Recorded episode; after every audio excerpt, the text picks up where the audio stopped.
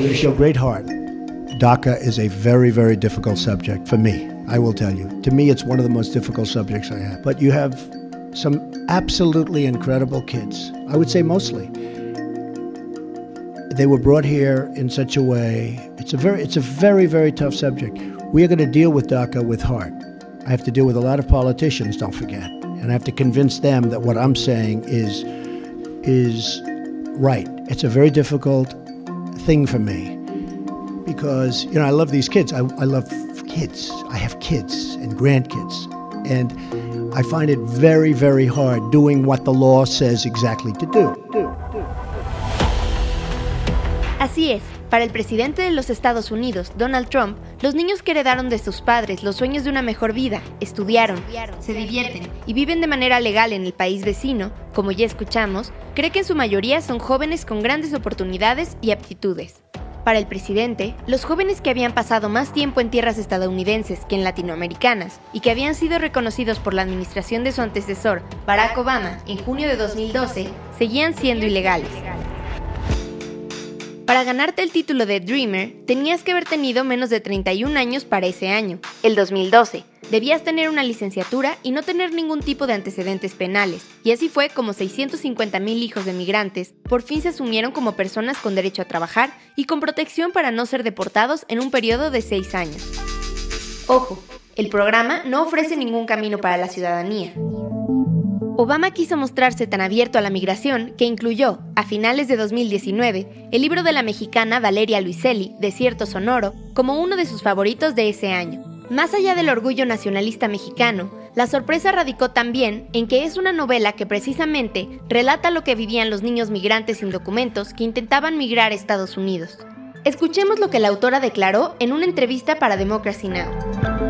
Hizo otras cosas muy graves la administración de Obama, como por ejemplo crear una cosa que se llama el Priority Docket, este, que básicamente significa eh, eh, reunir los casos de los niños que llegaban, los menores de edad que llegaban aquí buscando asilo o otras formas de, protección legal, eh, en un solo grupo en la Corte y pedirle a la Corte que les diera prioridad a esos casos es una movida no, no, no, no, no este, muy humana en absoluto, porque que fuesen prioridad los casos significaba básicamente que, los, que deportaban a los niños más rápidamente, a menos de que encontraran un abogado más rápidamente.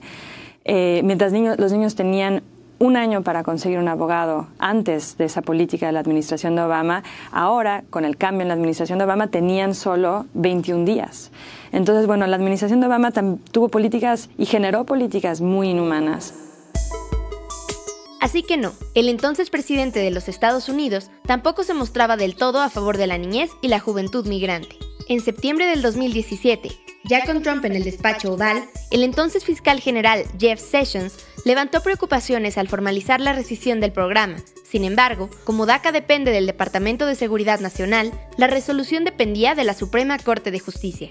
Hace una semana, el 18 de junio, la Corte bloqueó el plan de Donald Trump para poner fin a los Dreamers, esta decisión, según reporta el New York Times, mantiene el status quo y protege a estos jóvenes. Según la Corte Suprema, Trump solo había alegado que el presidente Obama habría extralimitado sus facultades al crear el programa, y legalmente ese argumento no es suficiente. No es suficiente. Pero no, aún no hay espacios nuevos para las nuevas generaciones. Y a pesar de que hace tres años Donald Trump dijo que estaba a favor de los Dreamers, luego de conocer la decisión de la Corte, tuiteó otra vez. Como presidente de los Estados Unidos, pido una solución legal sobre DACA, no política, consistente con la ley. La Corte Suprema no está dispuesta a dárnosla, así que tenemos que empezar todo el proceso, de nuevo. Frente a la necedad del mandatario, hay quienes se proponen analizar el tema más a fondo. La Universidad de California en San Diego y el Center for US Mexican Studies sostendrá este viernes un webinar titulado La decisión de la Suprema Corte y el futuro de los soñadores a las 11 a.m., donde una de las ponentes será la periodista mexicana Carla Iberia Sánchez. Para más información, revisa las redes de la Universidad de California en San Diego. En el marco de una pandemia mundial, donde Estados Unidos ha sido de los países más golpeados del mundo, los Dreamers han logrado tener un respiro, pero la reelección de Donald Trump en las elecciones de noviembre seguirá siendo una amenaza latente. ¿Tú qué opinas? ¿Tienes algún conocido o familiar que haya sido acreedor al programa DACA? Cuéntanos tu historia.